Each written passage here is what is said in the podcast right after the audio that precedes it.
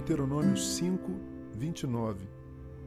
Quem dera eles tivessem sempre no coração esta disposição para temer-me e para obedecer a todos os meus mandamentos. Assim tudo iria bem com eles e com os seus descendentes para sempre. O fato é o seguinte: nós não queremos obedecer nem aos nossos pais quando criança, nem aos professores no tempo da escola e muito menos às autoridades, sobretudo a Deus. Por quê? Porque somos seres decaídos da nossa condição original quando criados por Deus. Nós escolhemos ser, como dizemos, os donos do nosso nariz, capitães do nosso barco, senhores do nosso destino. E pior, mais do que isso, não apenas não queremos, como dizemos, ser mandados, nós queremos mandar. Porque consideramos humilhante essa coisa de obedecer, de baixar a cabeça, de abaixar a cabeça para os outros. Porque julgamos que obedecer, concordar, acatar, nos desumaniza, nos diminui. Mais ou menos isso, vai por aí. No entanto, isso é uma armadilha. Essa é a verdade. Isto é uma armadilha. Porque a virtude e mais ainda a grandeza de caráter em ouvir quem é maior, quem viveu mais, quem sabe mais, quem foi colocado numa posição de autoridade. Especialmente precisamos aprender a ouvir e a obedecer a Deus, muito mais do que obedecer aos homens, porque podem se equivocar e se equivocam, pais se equivocam, professores se equivocam, autoridades se equivocam.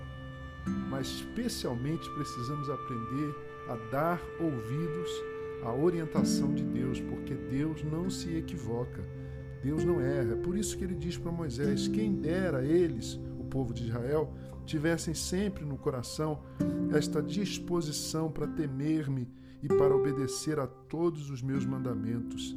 Assim, tudo iria bem com eles e com os seus descendentes para sempre. É tocante essa fala de Deus a Moisés. Se o povo, se as pessoas, se os seres humanos me obedecessem, tudo iria bem com eles.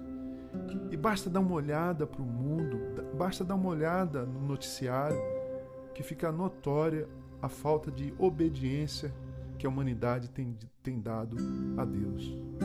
O Eterno, irmãos e irmãs, o Eterno sabe o que quer viver. Ele nos criou a sua imagem e semelhança, ele é o autor da vida. Ele sabe como somos, como funcionamos. Ele sabe como ninguém onde moram os piores perigos, onde residem as maiores iniquidades.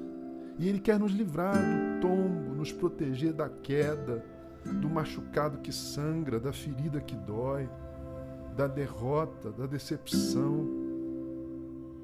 Mas rejeitamos o conselho do Senhor. Quem dera, lamenta o próprio Deus, quem dera, diz o Senhor, eles me ouvissem. Quem dera me obedecessem. Quem dera me dessem ouvidos.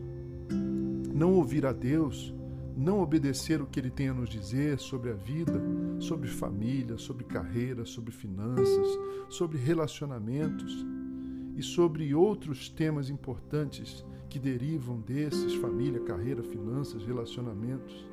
Quem dera dessemos ouvidos ao que Deus tem a nos dizer a respeito da vida, sobre o que é a vida, sobre o mistério da vida e mais da morte. Alguns têm medo do autoritarismo, porque tiveram, por exemplo, pais muito ou extremamente severos, autoritários, e aí terminam confundindo Deus com seus pais. Conheço histórias assim no gabinete pastoral. Então lide com isso. Ouvir a Deus é uma questão de vida ou de morte. É uma questão vital ou letal. Assim, tudo iria bem com você e com a sua família.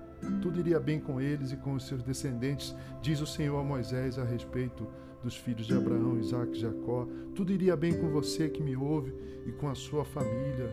Eu pondero lendo Deuteronômio 5:29 nessa manhã.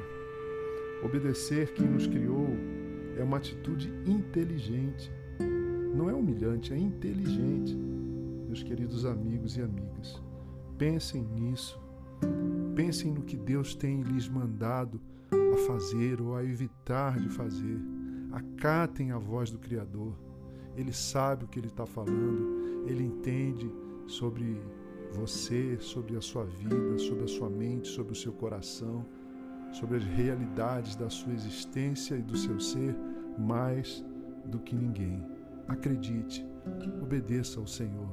Ele te ama, ele se preocupa com você. Eu sou Gerson Borges e essa é a meditação do dia.